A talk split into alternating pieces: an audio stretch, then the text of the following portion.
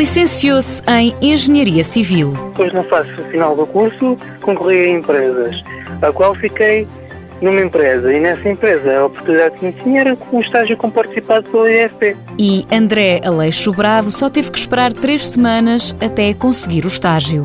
Por acaso estava em mais que uma empresa de seleção.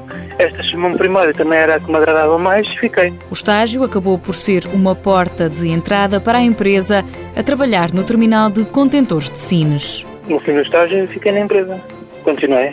Não, não foi nenhuma surpresa. Trabalha com as ferramentas dadas no curso de Engenharia Civil. O que nós fazemos aqui é Project Management.